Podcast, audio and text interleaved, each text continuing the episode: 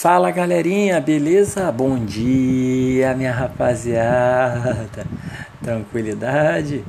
E aí, animados para mais essa semana? Vamos que vamos. Hoje nós vamos concluir né, as teorias sobre a origem da vida, dando é, seguimento ao nosso estudo. Então, nas aulas passadas, nós falamos sobre a abiogênese, falamos sobre a biogênese, experimentos de Red, de Pasteur, e hoje nós vamos é, falar sobre outras teorias da origem da vida e essa que nós vamos falar hoje, a gente vai buscar compreender como surgiu o primeiro ser vivo na Terra. É, e aí, será como que se deu esse processo? É, já que a gente fala que a vida se origina da vida, né, no caso da biogênese, mas e aí, quando não existia vida na Terra? Como que aconteceu? Bom, a hipótese mais aceita para isso, né, no, do surgimento do primeiro ser vivo, é a hipótese de Oparin e Haldane, que são dois cientistas que criaram uma teoria. Segundo eles, o que, que aconteceu? A gente tem que fazer uma viagem em bilhões de anos e imaginar como era o ambiente da Terra. O ambiente da Terra era um ambiente muito quente, logo assim que a Terra foi formada, com grandes erupções vulcânicas, grandes tempestades, muita chuva, até que se formaram aí os primeiros oceanos, a água com a água então ela passou primeiro a resfriar a terra, depois que a terra veio resfriando, graças às grandes chuvas, também o aparecimento da camada de ozônio, né? O término da atmosfera passou a filtrar o calor, então a terra ela começa também a resfriar. E aí, graças a isso tudo, né, a essas chuvas, a camada de ozônio, a Terra começa a resfriar, a água começa a se acumular e formar os primeiros oceanos. Mas mesmo assim, o ambiente da Terra né, era esse ambiente de caos, muito calor, temperaturas altíssimas, grandes erupções vulcânicas, tempestades, raios, descargas elétricas. Então, assim, um ambiente que a gente acredita que seria até difícil de imaginar que alguma vida pudesse surgir ali. Né?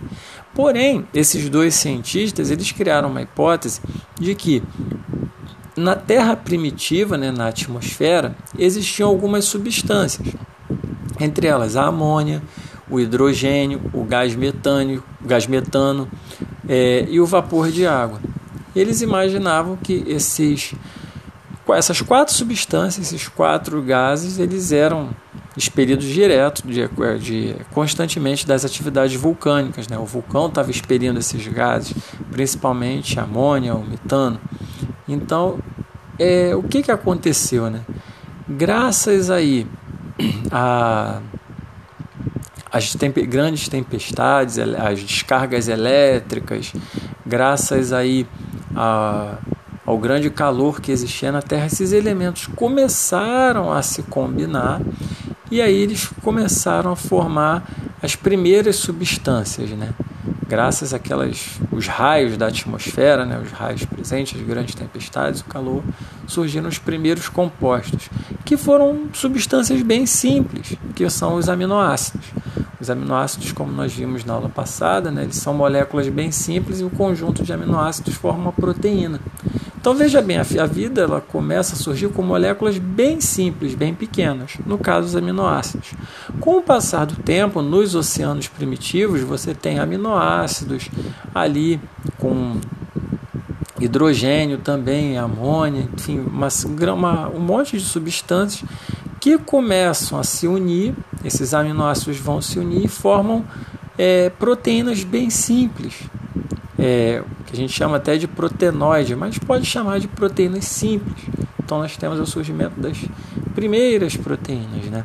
É nesse oceano. E a gente vai dizer que como era esse oceano primitivo, ele tinha várias substâncias ali se consideram, chamam esse oceano de sopa primordial.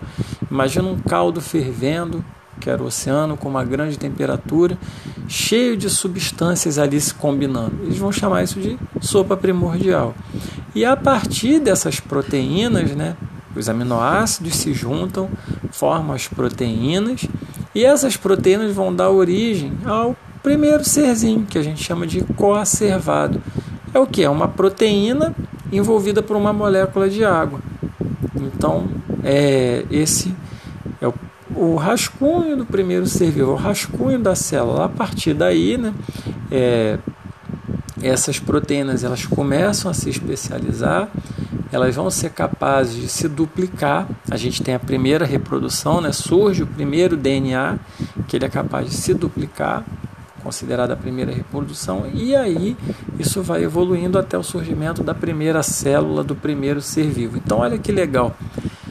Desde elementos químicos que estavam presentes na atmosfera, substâncias como amônia, hidrogênio, metano, vapor de água, com as descargas elétricas com grande calor, elas começam a se combinar, vêm para caem nos oceanos, começam a se combinar e aí formam-se os primeiros aminoácidos. Os aminoácidos vão formando as proteínas, essas proteínas vão sendo envolvidas por água, surge o primeiro ser, né? por rascunho do primeiro ser, o coacervado, e essas proteínas vão formar o primeiro DNA que vai conseguir se duplicar. Depois isso evolui e forma a célula, e aí depois, mais para frente, a gente vai ter o surgimento do primeiro ser vivo. Então, surgiu desde lá do comecinho, desde o aminoácido, a vida veio se especializando, se especializando, até o surgimento do primeiro ser vivo. Então essa é a teoria de Oparin Haldane, essa teoria que vai falar da, da, sopa, da sopa nutritiva, né? que vai ter dessas substâncias que vão se combinar para dar origem a seres mais, mais organizados, mais complexos, né? os primeiros seres vivos.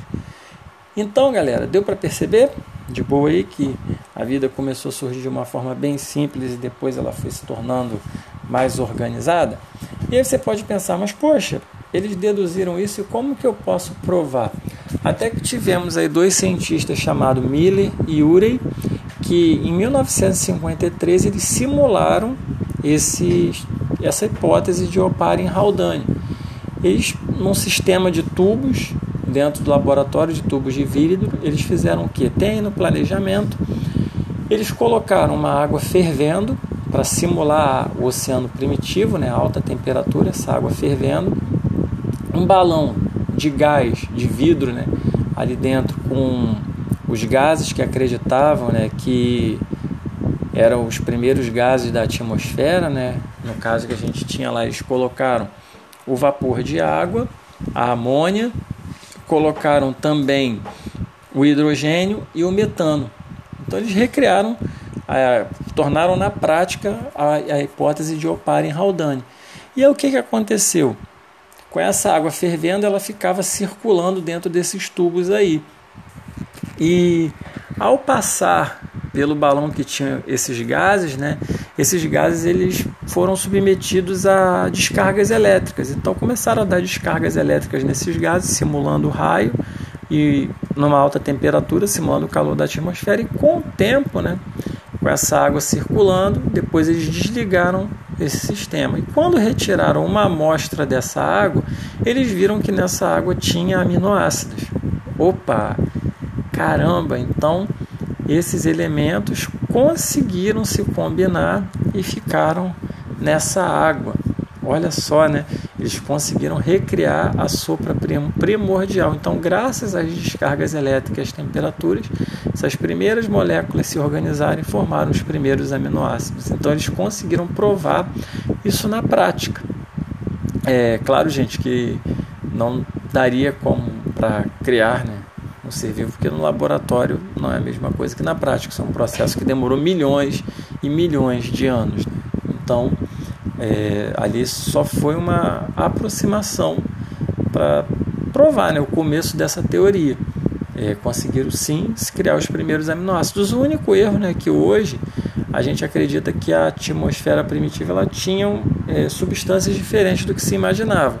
Hoje é aceito que a, a, atmosfera na época ela tinha vapor de água, gás carbônico, monóxido de carbono, hidrogênio e nitrogênio é, e uma quantidade bem menor de amônia. Então, foi só o único errinho de Oparin Haldane, que eles estimaram a composição da atmosfera diferente. Mas tudo isso foi provado, tudo que Oparin e Haldane imaginaram, é, Miller e Urey conseguiram provar nesse experimento. As duas últimas teorias que explicam a origem da vida é o criacionismo defendido em várias religiões, que uh, um ser supremo, no caso Deus, que ele cria todas as coisas e que tudo que ele criou, no caso, é imutável, que as espécies são fixas, elas não sofrem mudanças. Então, o criacionismo é essa ideia de que Deus criou todo o universo e todas as coisas. Uma outra teoria que tenta explicar a origem da vida é a teoria da panspermia. A panspermia ela é uma teoria que ganhou muita força no ano de 1830. É, Van Helmont também, aquele lá da abiogênese, também passou a defender. E ele fala o quê? Que a vida na Terra veio trazida do espaço por, através de meteoros. Então, acredita-se o quê? Que esses meteoros trouxeram os germes da vida, né?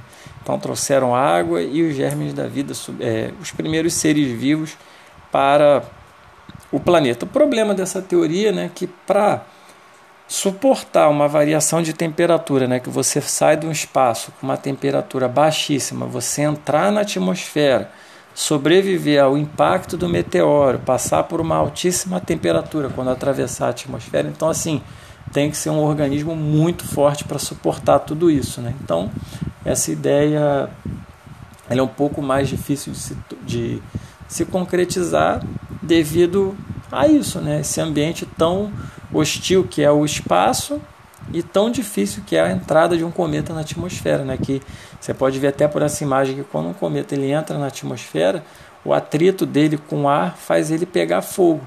Então, imagina para um ser sobreviver a essa temperatura e ao impacto. Então, é isso. A panspermia ela vai dizer que a vida foi trazida de um outro lugar do espaço, mas ela acabou sendo desacreditada e descartada. Então vimos aí com isso todas as principais teorias da origem da vida, falamos sobre biogênese, abiogênese, falamos sobre a, é, os experimentos de Red, Pasteur, a teoria de Opar e Haldane, os experimentos de Stanley e Miller, falamos sobre o criacionismo, e sobre a panspermia, perdão, os experimentos de Miller e Yuri.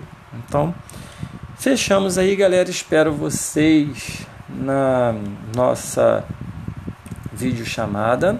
Beleza? Estaremos aí. Estou aguardando vocês para a gente tirar as dúvidas e fazer aí uns exercícios juntinhos, corrigir o que tem para corrigir. E por hoje é isso. Tá bom? Aguardo vocês para a solução das dúvidas aí. Um beijo grande no coração de vocês e até já. Fique com Deus.